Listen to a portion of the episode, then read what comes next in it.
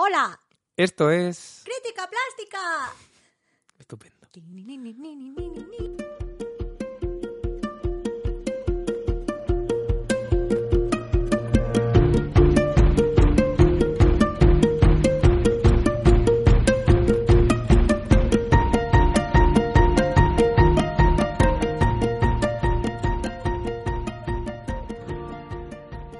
Bueno, después de nuestro mes de descanso, Bueno, ¿qué? ¿Qué pasa? ¿Nos reunimos o qué? después de nuestro mes de descanso entre las navidades y contratiempos, eh, pues estamos aquí de nuevo. Estábamos locos de ganas ya de, de poder arrejuntarnos de nuevo. A rejuntarnos es un término que me gusta mucho, la Sí, verdad. ¿verdad? Sí, se usa poco, ¿eh? Sí. Hoy creo que vamos a utilizar muchos términos que no se usan mucho, pero que deberíamos de rescatar. Ya os daréis cuenta luego. Mm, Sí, o igual que solo los usamos nosotros y somos un poco especiales. Exactamente. Pero bueno, eh, a lo que iba. Eh, hace tiempo que no aparecemos por los podcasts y queríamos hacerlo ya con un tema que ya desde el inicio del podcast, Carlos, te digo que estamos abriendo el melón de los melones, El melonar. el melonar, y me da, ya te lo voy diciendo, que este capítulo o, o este tema Careful. Mm, van a ser mínimo dos programas. Ya te voy previniendo yo que, que partírtelo en dos partes. Sí, sí, Mm, seguramente. Aquí tenemos hilo, lana y todo el Sí. tejido que podamos Todo, tener. todo. ¿Y por qué? Porque vamos a hablar de la crisis del agua. ¿Qué es esto, Carlos? Voy a meterle un rever a eso de la crisis del agua. pues, pues la crisis del agua básicamente es eh, un estadio o un, un escenario hipotético en el que nos encontraremos quizá dentro de no mucho si no cambiamos los hábitos y las, y las cosas que hacemos y sobre todo si no demandamos a los gobiernos también que se siga una serie de directrices y hablaremos un poco más profundo de esto. ¿Realmente ahora mismo estamos en una crisis del agua? ¿Podemos decir que nos encontramos en una crisis del agua?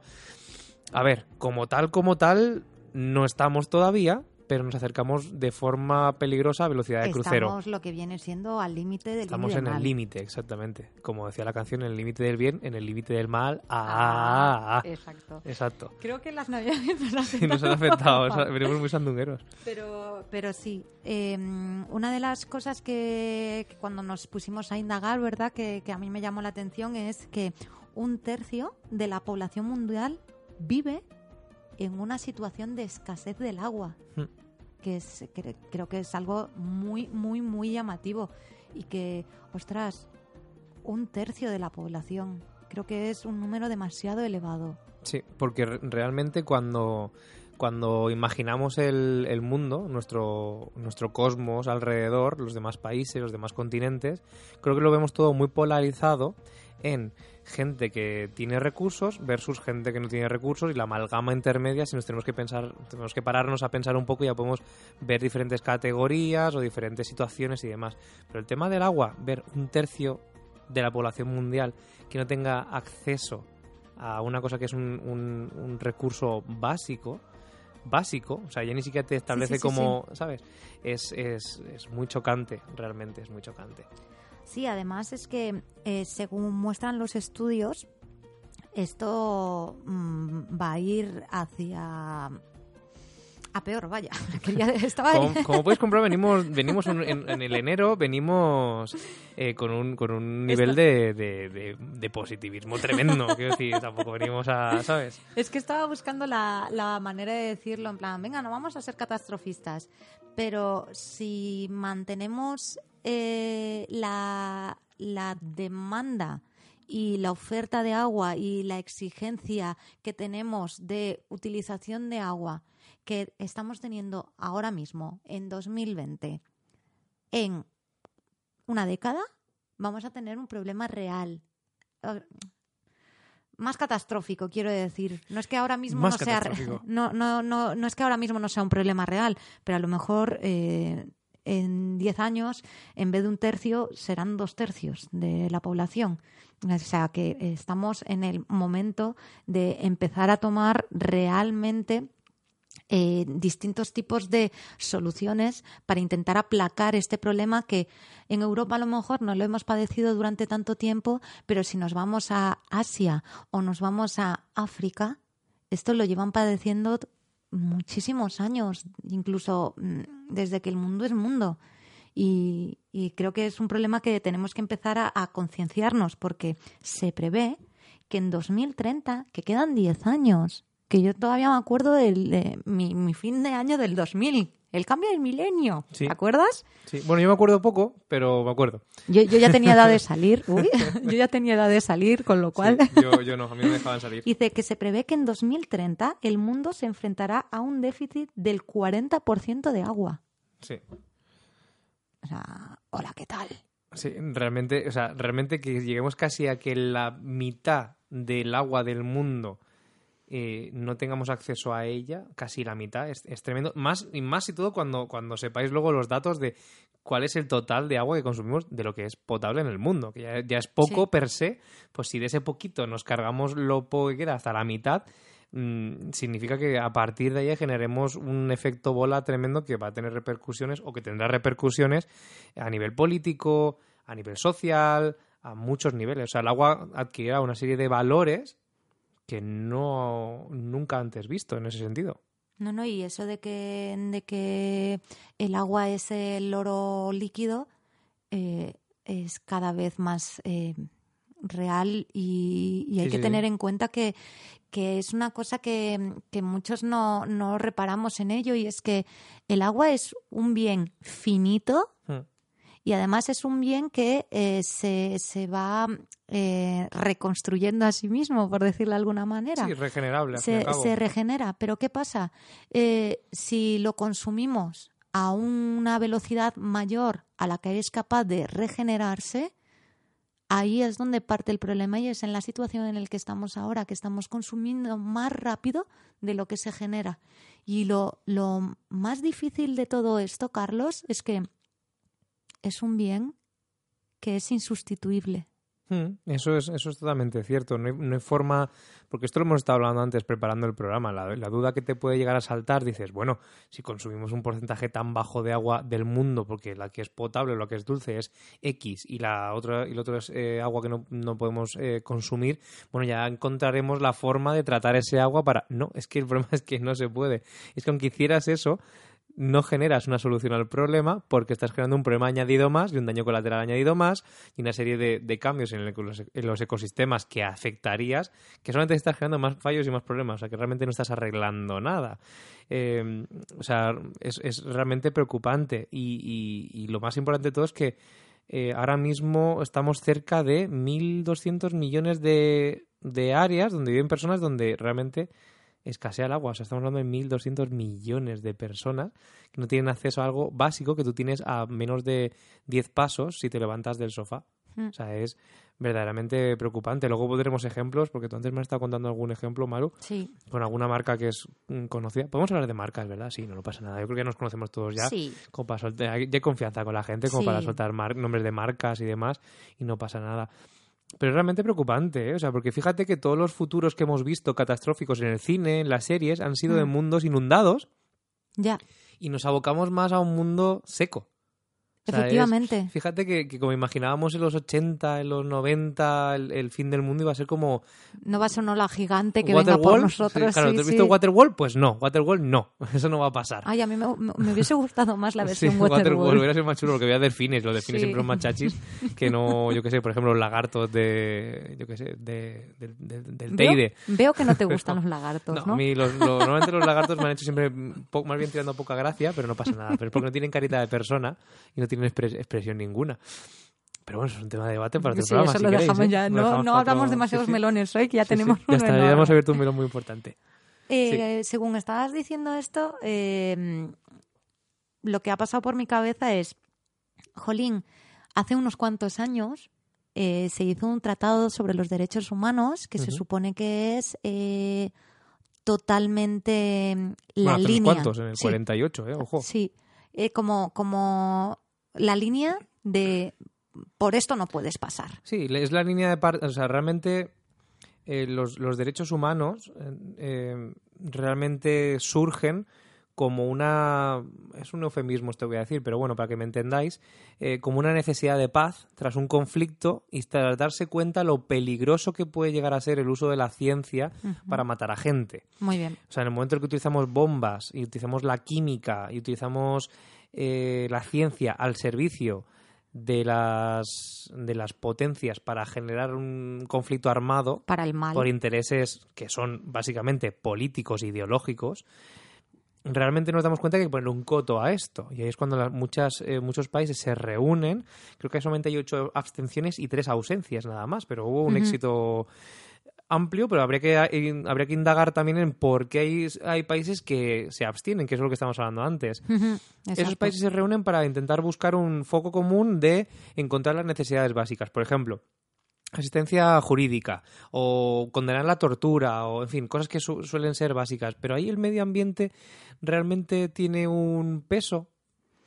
Supuestamente, en este tratado, de igual manera que, que dice que todo, todo ser humano debe tener un hogar y un sitio donde dormir calentito, también dice que tenemos que tener eh, derecho A o recursos acceso básicos. a recursos básicos como, sé que no os va a sorprender, agua potable. potable. Uy, potable. Potable, No, donde viven los pulpos. Potable. Po- Ay, me iba a decir de nuevo. Los pulpos, los pulpos del Agua potable. potable. Y esto me hace mucha gracia porque, como hemos empezado el programa, ya os hemos dicho que un tercio de la población no tiene acceso al agua potable. O sea que en menos de 60 años no- ya hemos llegado a un punto de, de ser de lo, de lo más hipócritas, porque si se hace un esfuerzo para conseguir este tipo de, de objetivos y es como, vale, vamos a intentar conseguirlo, pero a mi manera. Claro, ¿tienes acceso a los recursos? Sí, pero a tres horas de tu casa todos los días. Ujú, Que Exacto. luego hablaremos de esos temas, sí, ¿no? eso hablaremos porque a mí es algo que me ha dejado un, un poquito loca. Claro, o sea que re- realmente siempre es esa media verdad o esa media solución la que realmente hace que, que- que la gente pueda pensar y decir, no, claro, está, está cubierto. Todo lo que, todo lo que está en los, en los derechos humanos está cubierto. No está cubierto. Sencillamente da la falsa sensación de que está cubierto, pero no es así. Porque al fin y al cabo tener hogar no es vivir en, en cartones en medio de la calle. Tener un hogar es tener un, lu- un lugar que te resguarde de la intemperie, te resguarde de un Donde montón te de puedas cosas. seguir, sentir seguro. Exactamente, y no es así en muchos casos. Pero bueno, No. estamos yendo un poco del tema porque el tema que nos interesaba era el agua. Exacto. Quería hablar... eh, Dos conceptos básicos. Exacto, me has leído, me has Dos- leído Eso, la es que te lo he mente. visto, te he visto venir. Eh, hay dos conceptos básicos que, que tenemos que tener en cuenta porque muchas veces hablamos de uno queriendo hablar del otro. Exacto. Y estos conceptos son el estrés hídrico y, por otro lado, la crisis hídrica. Antes, antes de continuar con los hídricos e hídricas, un, un breve Dale. inciso epistemológico, uy, epistemológico no, etimológico, ¿Qué nos está Eh, pasando, Carlos? que, que básicamente, eh, para que os deis cuenta, todo lo que sea hídrico es porque viene del griego hidros, que es agua, ¿vale? Ya está. Después de este breve apunte totalmente pedante, totalmente premeditado, puedes continuar. Genial. Es que me encanta cuando, cuando hace estas cosas, así que le doy permiso para hacerlo siempre que él quiera. Entonces, vamos a definir cuál es la diferencia entre uno y otro, ¿vale? El estrés hídrico es la demanda de agua. Voy a empezar de nuevo. Esto lo vas a cortar. Sí, sí, puedes empezar diciendo el estrés hídrico. El estrés hídrico habla de la demanda de agua es más importante que la cantidad disponible durante un periodo determinado. ¿Esto qué quiere decir? Que hay más demanda de la cantidad real. Es decir, más demanda que oferta. Básicamente, que el recurso ¿No? natural es limitado y tú estás exigiéndole más del que, del que propiamente te puedes beneficiar. Exacto. Y esa disponibilidad no tiene que depender en sí de cantidad, porque puede haber cantidad de agua, como estábamos hablando en Asia, hay, eh, o en China, que está el río amarillo y el río azul, era verdad, sí. Dos de los ríos con, le- más, con más, más largos, o sea, con más recorrido en kilómetros y con más caudal, obviamente, porque recorren muchas más. Exacto. o sea, Ahí- Para que os hagáis una idea, prácticamente cruzan China. Muy bien, ahí el problema obviamente no es la cantidad de agua, porque hay cantidad de agua a mansalva. Puede ser que, la, que el estrés hídrico venga por la calidad del agua. Puede ser que tenga mil millones de toneladas de agua, pero estén contaminadas. Mm, Que sea una calidad, de, una calidad deteriorada y que sea un agua muy pobre o incluso que sea contraproducente, que tú puedas tomar ese agua y realmente infectarte de Exacto. muchas, de muchas bacterias, porque no os olvidéis que, que el agua no es un elemento puro, es un elemento que, que está en un entorno y tiene una serie de condiciones Exacto. que cambian según el entorno en el que estés. Y luego está lo que hablamos durante toda esta introducción al tema, que es la crisis hídrica, que es cuando no hay suficiente agua potable para una población determinada. Mm. Es decir, aquí estamos hablando de, de- de- de que no hay, no llega, no tengo recurso. Antes estábamos hablando que podría ser el estrés puede ser por cantidad o por calidad y la crisis es directamente es que de donde no hay No se puede sacar. no se puede sacar. Entonces, ahora que ya tenemos claro estos dos aspectos del que vamos a hablar nosotros, es sobre todo del segundo, que es la crisis del agua. Y queremos hablar un poco de de dónde viene toda esta crisis del agua, por qué estamos inmersos en esta incipiente crisis del agua. ¿Qué podemos hacer nosotros como, como seres humanos y personitas que queremos seguir viviendo en este mundo durante unos cuantos milenios más? Como mínimo, ¿eh? También, o sea, llevamos ahí millones, pues también podemos ir unos cuantos millones. Deberíamos. Yo voy a hacer aquí un Kit Kat, ya que estamos con marcas comerciales hoy, no Haz sé por qué. Venga. Vamos a Esta es la misma marca de la que vamos a hablar Sí, luego. Así de que- hecho, así que os voy haciendo spoiler. Eh, una de mis pelis favoritas, tú lo sabes porque me conoces. Waterworld, está claro. Obviamente, Eh, pero vosotros que todavía no hemos intimado tanto es la peli de Wally de Pixar, Sí. porque me parece una peli hiperecologista que habla de muchos temas Y porque, y porque Wally es para comérselo y con porque patatas. Wally es maravilla. Sí, sí. Pero eh, Wally, a su vez, es una de las pelis que, que hace visibles todos mis miedos. Sí, es, es tremendamente dramática porque Wally se, se enmarca en un futuro en el que la humanidad ha desaparecido, prácticamente. Sí, sí, sí. O sea, que la humanidad llega a un punto crítico por, por vagancia. O Exacto. sea, el punto de que aspirar a la máxima comodidad, eso que nos han vendido de el estado de bienestar, que es realmente cancerígeno tener en cuenta que, que nuestra vida se basa en, en esforzarnos para luego estar, eh, para luego no esforzarnos nunca más. O sea, es una mala interpretación de lo que es el ciclo vital realmente, pero Mm. bueno, nos lo han llegado a vender. El neoliberalismo es lo que tiene, que tiene ese, intentan convencerte y al final te embaucan para que acabas, acabes cediendo ante ese, ante ese de- falso deseo. Exacto. sí. Pues entonces, ya partiendo de esta base, como veis, Waterwall ha pasado a, a de repente Wally. Y os queríamos hacer llegar, hoy estamos muy de datos, pero porque creo que tanto Carlos como yo, al empezar a indagar sobre este tema, eh, nos hemos visto un poco abrumados con toda esta información. Y de verdad, aunque parezca que enero nos está sentando súper mal, no queremos ser catastrofistas, pero la información es poder. Y si queremos cambiar el mundo entre todos, tenemos que estar informados. Y por eso, eh, un poco el que hagamos el programa de hoy así. Os cuento. Agarraros que vienen curvas. Miren datos. Según la Agencia Nacional de Aguas de Brasil, nos dice que aproximadamente el 97,5% del agua que existe en el mundo es salada. No os está sorprendiendo nada, ¿verdad? Planeta Tierra, planeta azul, estamos 100 por- casi al 100% eh, sumergidos en este mar estupendo, ¿de acuerdo? Para que veáis que no hay tanta tierra para llamarle pan- planeta Tierra.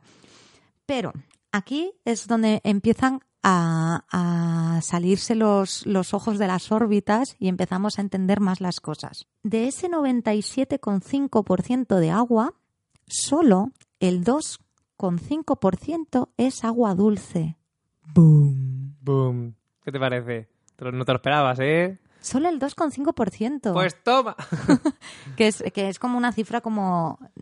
A mí me, me ha escandalizado. Sí, es, es una cantidad, o sea, para lo que pensamos que puede ser el agua consumible Mm. o que podemos hacer uso de ella es, una, es, es un porcentaje uf, eh, muy, muy, muy, muy bajo. Y es más, volviendo al tema de lo que estábamos hablando antes, eso implica que el 97,5 restante es un tipo de agua que no podemos tocar para no alterar El ecosistema. el ecosistema, porque el momento en el que ese, ese porcentaje varíe y se convierta en un 95 o incluso en un 90, eh, para la gente que pueda pensar, pues no pasa nada, transformamos el agua salada en agua, en agua potable, no pasa nada, desalinizaremos al estilo Murcia. No, no funciona así, porque bueno, puedo hacer un, un impasse Dale, por rápido, favor. un impasse, un impasse, eh, geológico, eh, paleo, paleoecológico en este caso. Ahí eh, el agua no está quieta, o sea, el agua se mueve y el agua tiene corrientes submarinas, corrientes subacuáticas, por las cuales pasa agua caliente y fría con mayor o menor cantidad de salinidad. Esto quiere decir que ese agua se mueve y enfría o calienta según qué áreas. Por ejemplo, hay una corriente que es la corriente termoalina, que es una corriente que básicamente eh, transporta agua salada caliente y fría, ¿vale? Que en un lugar está caliente, cuando se acerca a la zona del Pacífico, es como una cinta transportadora que además luego se mueve hacia la zona norte, ¿vale? Eh, acercándose, acercándose, perdona, hacia Islandia en este caso. Cuando se, cuando baja su punto de, de temperatura mucho, se convierte en precipitación, se convierte en nieve, esa nieve se precipita, se cae, se derrite y en fin. Y hace- entramos en el ciclo de la vida, ¿no? Si eso lo alteras, podría ser muchas zonas del norte de Europa podrían ser ina- ina- inhabitables. De hecho, nuestro clima benigno se lo debemos al cierre del istmo de Panamá y en mucho em, y en muchísimo también a la corriente a esta corriente termoalina, la corriente que pasa por la, cerca- la zona del Labrador. Por tanto, es súper importante que tengamos en cuenta que no se puede alterar el agua que hay, que el equilibrio que, que hay es el que ha permitido que la vida humana exista desde hace millones hasta ahora y que si lo alterásemos a nuestro beneficio, solo conseguiríamos cambiar para mal, no para bien, precisamente, porque lo que sacaríamos de agua potable lo, con- lo transformaríamos en, en catástrofes climáticas, que no tiene sentido una cosa por la otra. Claro. Una ley de intercambios. Claro, claro. Wow. Para que veáis que, que las soluciones que a veces se plantean no tienen en cuenta esto que está hablando Carlos, ¿no? Que eh, sí, podemos utilizar agua salada. Mm, cuidado, porque esto nos puede llevar a consecuencias totalmente inesperadas. Muy bien, seguimos con los datos porque esto es locura máxima. Habíamos dicho que el 2,5% era solo agua eh, dulce. Ojo, porque dulce no significa potable. ¿Vale? De ese 2,5%, solo el 1% se encuentra en ríos y en lagos.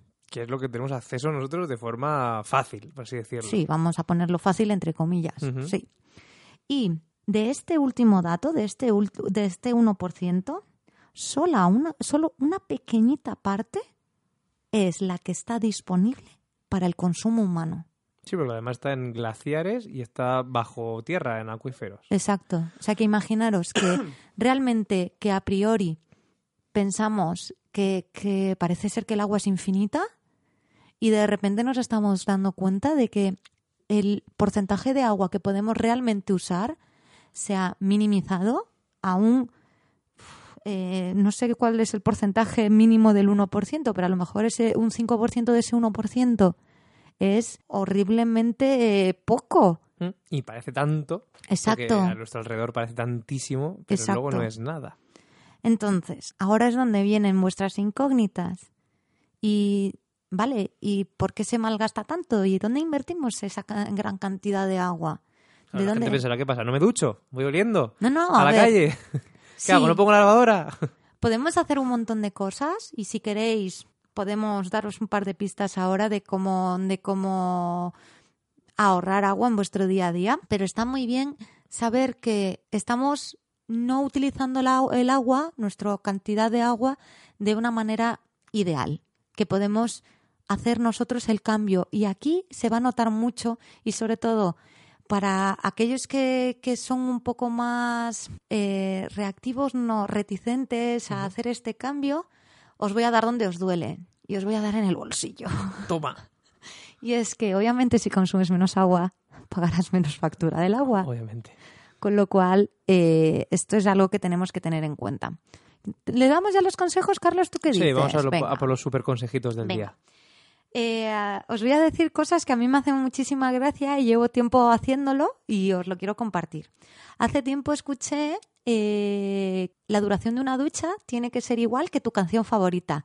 A ver, listos, si tu canción favorita dura siete minutos, igual te estás pasando. Claro, eso ¿vale? te iba a decir. Vamos a decir la duración media de una canción que suele ser de unos tres minutos. Sí, tres ¿Sí? a de De- 3 a... mm, sí, 3 a 4 minutos y medio. Sí, vamos a dejar así. Entonces, eh, literal, hacer ese ejercicio de poneros la canción y que vuestra ducha dure el tiempo que dura vuestra canción. ¿Necesitamos estar 15 minutos en la ducha? Hombre, eh, creo que no. Yo sé que da mucho gustito ver el chorrito de agua caer, calentita, estar abajo. Además, ahora en invierno que hace tanto frío, ese calorcito viene muy bien, Sí. pero no es necesario no necesitamos eh, una sobredosis de, de agua en ese, en ese caso. Otro consejo que te doy es, de igual manera que, que hacían los militares, creo que muy pocas veces me vas a escuchar a mí hablar bien de los, De los militares, pero hay una cosa que se llama eh, el baño naval o la ducha naval, que Iba a decir el baño del polaco, pero eso no lo voy a decir. O, o el baño checo, luego te lo explico. que es, eh, sincera, es tan fácil como me mojo, cierro el grifo, me pongo el champú, cuando ya está enjabonada, Te vuelvo a a dar- el grifo y, y- y me desenjabono y luego me pongo el acondicionador, si usas acondicionador, y hago el mismo proceso sin tener la necesidad de eh, dejar el agua eh, correr. Mm. Y si queréis ya ser todavía más sostenibles, más ya esto es pro pro, Pro sostenible. que os lo recomiendo es, obviamente, yo no sé si a ti, Carlos, te pasa, tú según abras el grifo de agua caliente, ¿sale agua caliente? No, No, ¿verdad? ¿Y qué pasa normalmente con ese agua? que se desperdicia. Se desperdicia muchísimo. Mm. Entonces, aprovechamos ese momento de que estamos intentando que caliente el agua y rellenamos el cubo de la fregona o cogemos el agua para regar las plantas o incluso yo eh, lleno la brita, me llevo la, la brita, sí, lo siento, he dicho otra no sé qué me está pasando hoy. Madre mía. Eh, que no nos llevo, pagaron duro, llevo mi garrafa de, de agua donde me filtra el agua Sí. y directamente pues aprovecho mientras está calentando el agua para rellenarla y ya está. Son Mm. trucos que veis que, que- que no he dicho nada raro ni que os suene diferente, No, sino que, que, es una cosa que, eh, volviendo a los, a los orígenes, eh, antiguamente se hacía muchísimo. Claro. Quiero decir, eh, no- nos, nos pasa que tenemos la mentalidad del derroche y no la de economizar recursos. Pero es así, ¿eh? O sea, eso pasa súper a menudo que, que antiguamente, bueno, mi, mi padre siempre me lo ha contado mucho, el típico de, pues yo me acuerdo, mi padre son cinco hermanos, ¿vale? yo me acuerdo de la abuela cuando nos tenía que bañar y ponía a calentar un barreño, no sé qué. Claro, esto obviamente son anécdotas de padres, ¿no? Pero, pero me hace mucha gracia y es como hemos cambiado esa mentalidad de una, de una no sé, de un derroche a un, a un, no sé. Me he perdido, ¿no? Me- Si veis que, que Carlos se despista y Es parece que sale, en casa y yo me pongo a sale, tocarlo. sale de, de micro, es que tengo por aquí a una de mis gatas que, que está pidiendo amor como si no hubiese un mañana. Amor gatuno. y Carlos nos ha podido resistir a sus encantos. No puedo, no puedo evitarlo. Exacto. Entonces, eh, no sé si es el momento de introducir a nuestros invitados de hoy. Sí, sí, porque además me hace muchísima ilusión, porque yo los, los sigo en, en, todas sus, en todas sus redes y, Sí. y soy cliente habitual, así que me hace mucha ilusión que, que se pasen por aquí.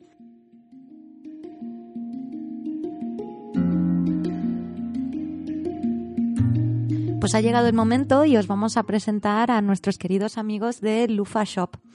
Y no queremos eh, que entendáis esto como un patrocinio, ni, ni un anuncio, ni tenemos que comprar en esta tienda. Obviamente, si queréis hacerlo, sois consumidores totalmente libres.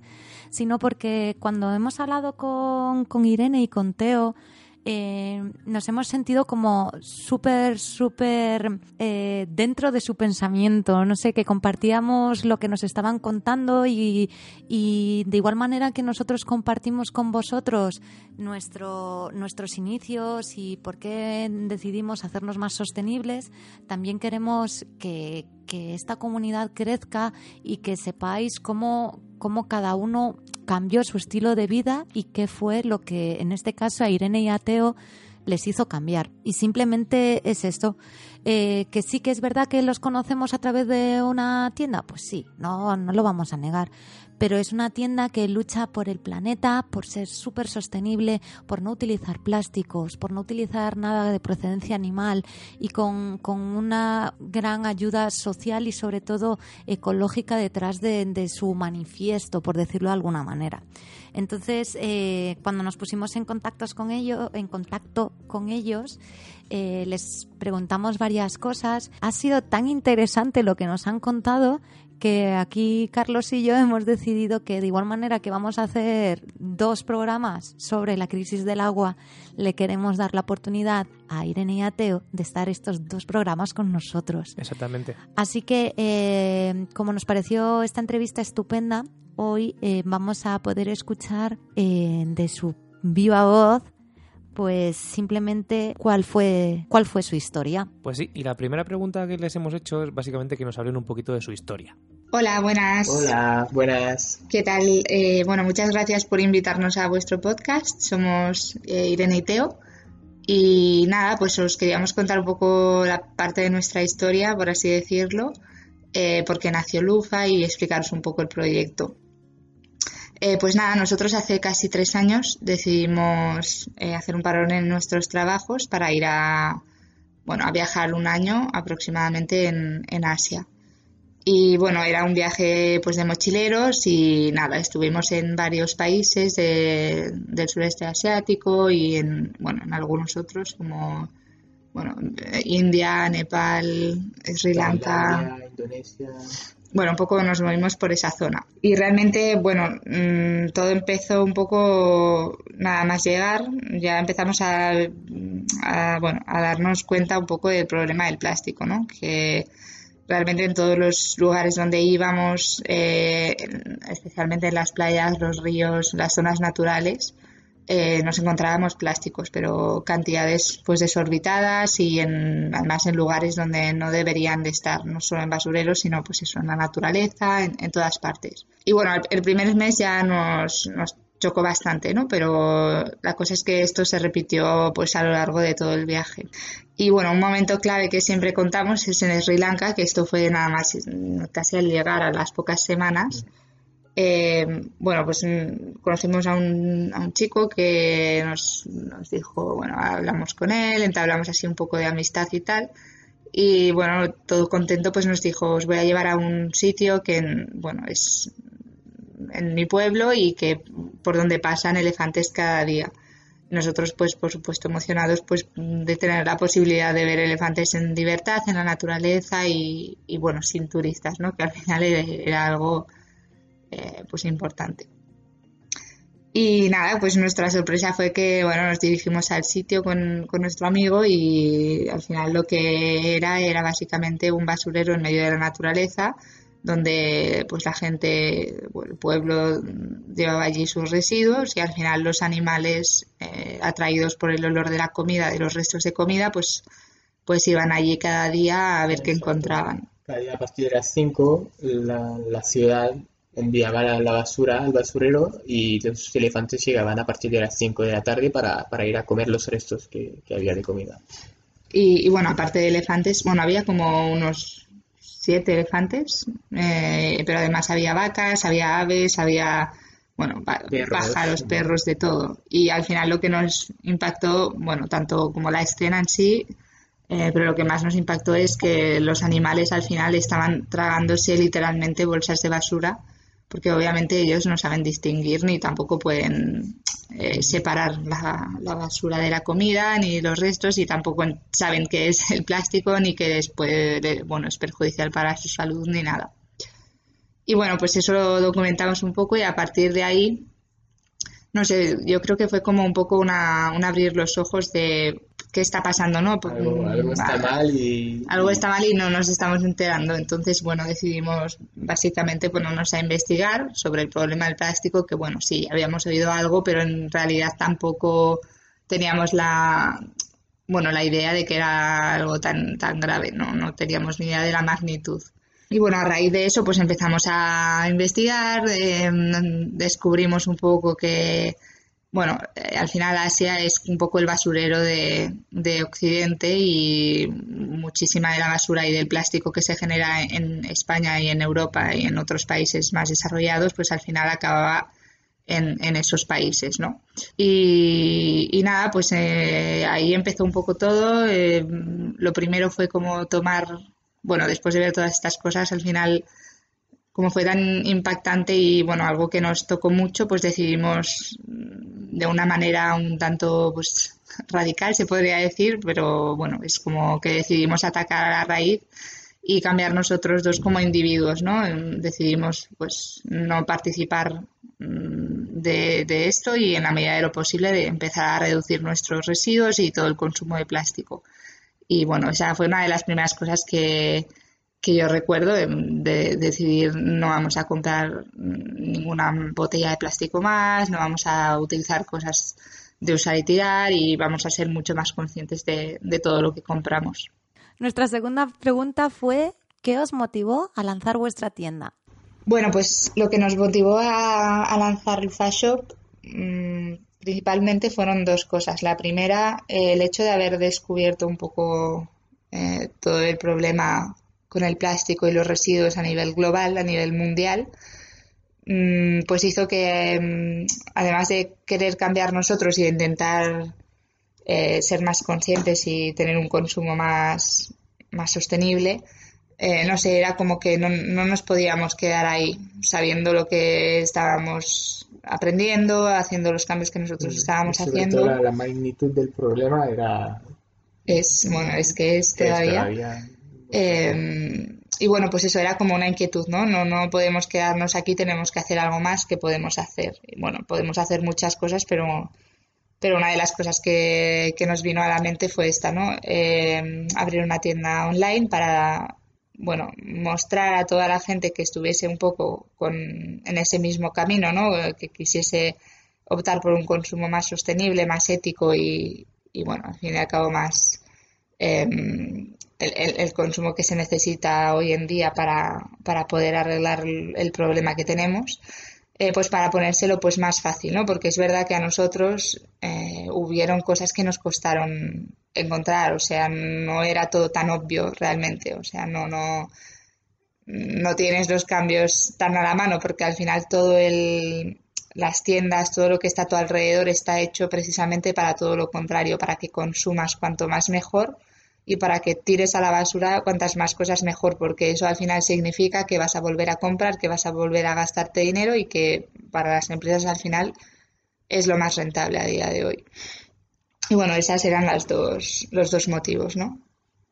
Sí, exacto. Sobre todo yo veo la parte de, de ayudar a la gente que, que, estaba intentando encontrar soluciones y que no, y que no sabía por dónde empezar.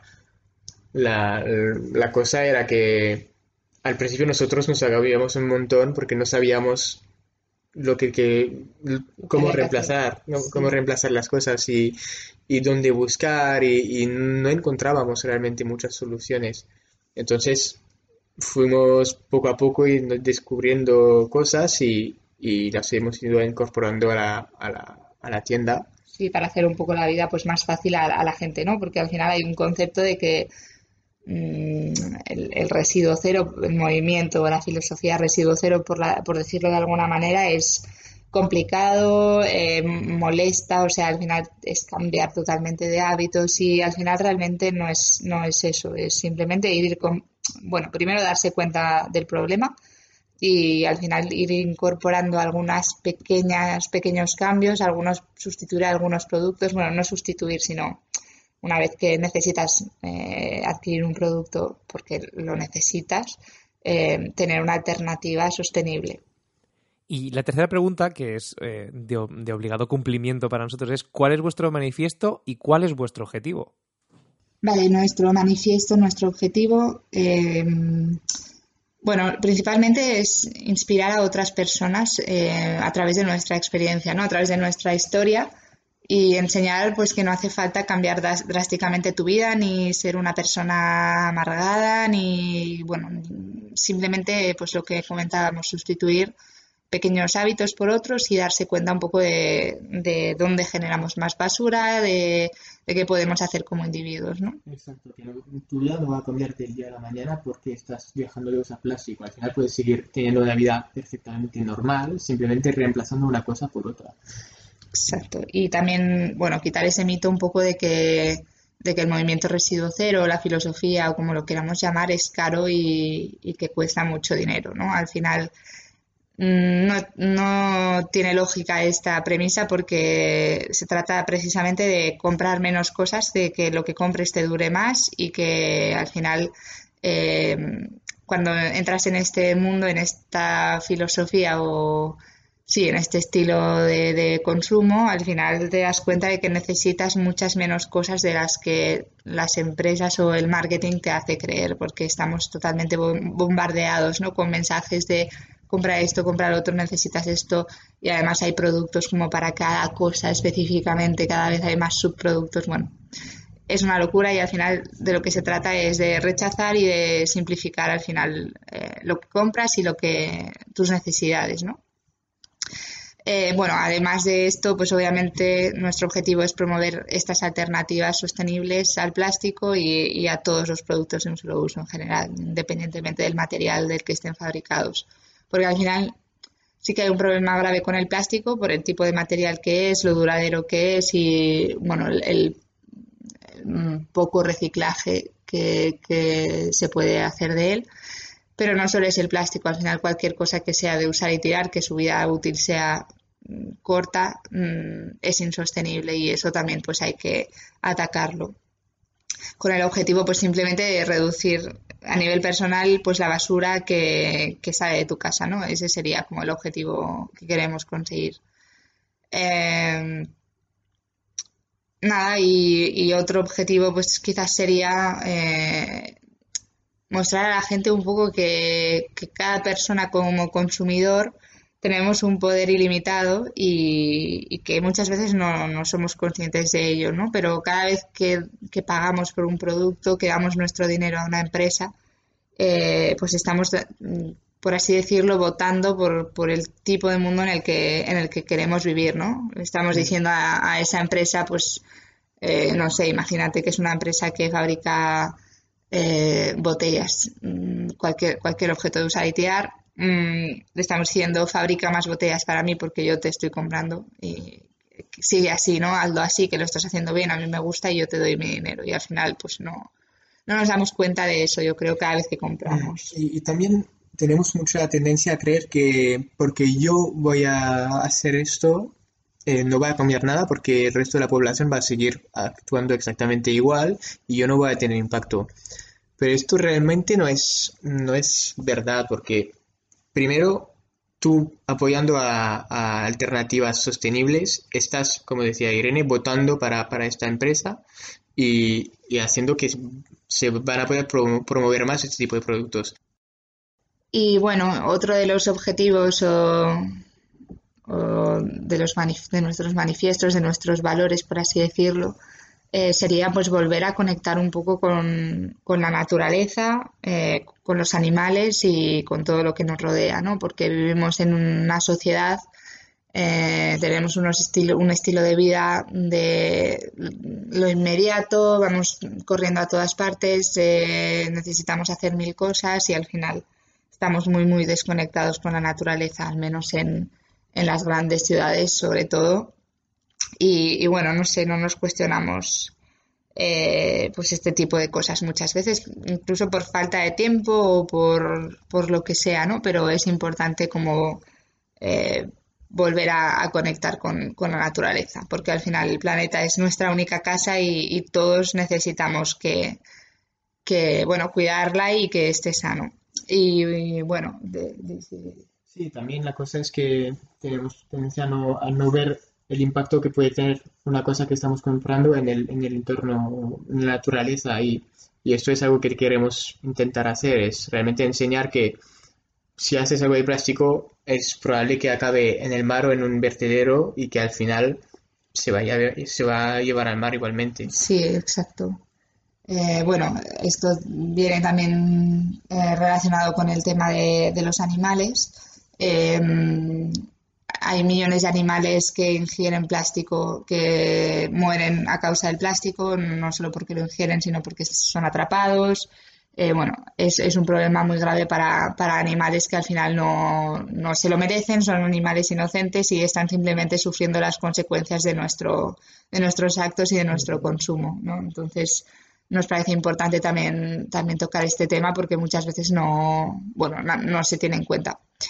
Y bueno, por eso también todos los productos que promovemos eh, son libres de, no tienen ningún ingrediente de origen animal, eh, son veganos y, y, para nosotros es un punto imprescindible. No puede ser, creemos que a día de hoy no, no tiene ningún sentido que, que se consuman productos de, de, origen animal, tanto por el impacto medioambiental que, que esto tiene como por el impacto en los animales, evidentemente sobre todo con todas esas alternativas y toda la tecnología que hay hoy en día que puede permitir no usarlo.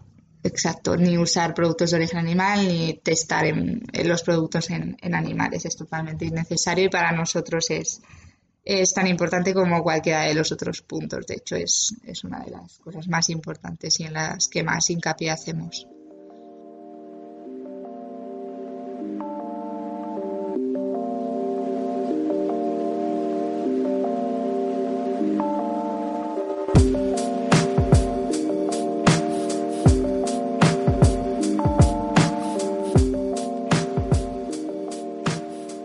Todo por ahora. Si queréis escuchar la segunda parte tendréis que esperar hasta el siguiente capítulo, que esperemos que no tardemos demasiado en sacarlo, y podréis conocer un poquito más a nuestros compis de Lufa Shop. Efectivamente, Carlos. Ahora. Efectivamente, compañera. Efectivamente, gracias por ponerte de cerca del micrófono. Esto no lo voy a cortar, ¿eh? se va a quedar tal cual.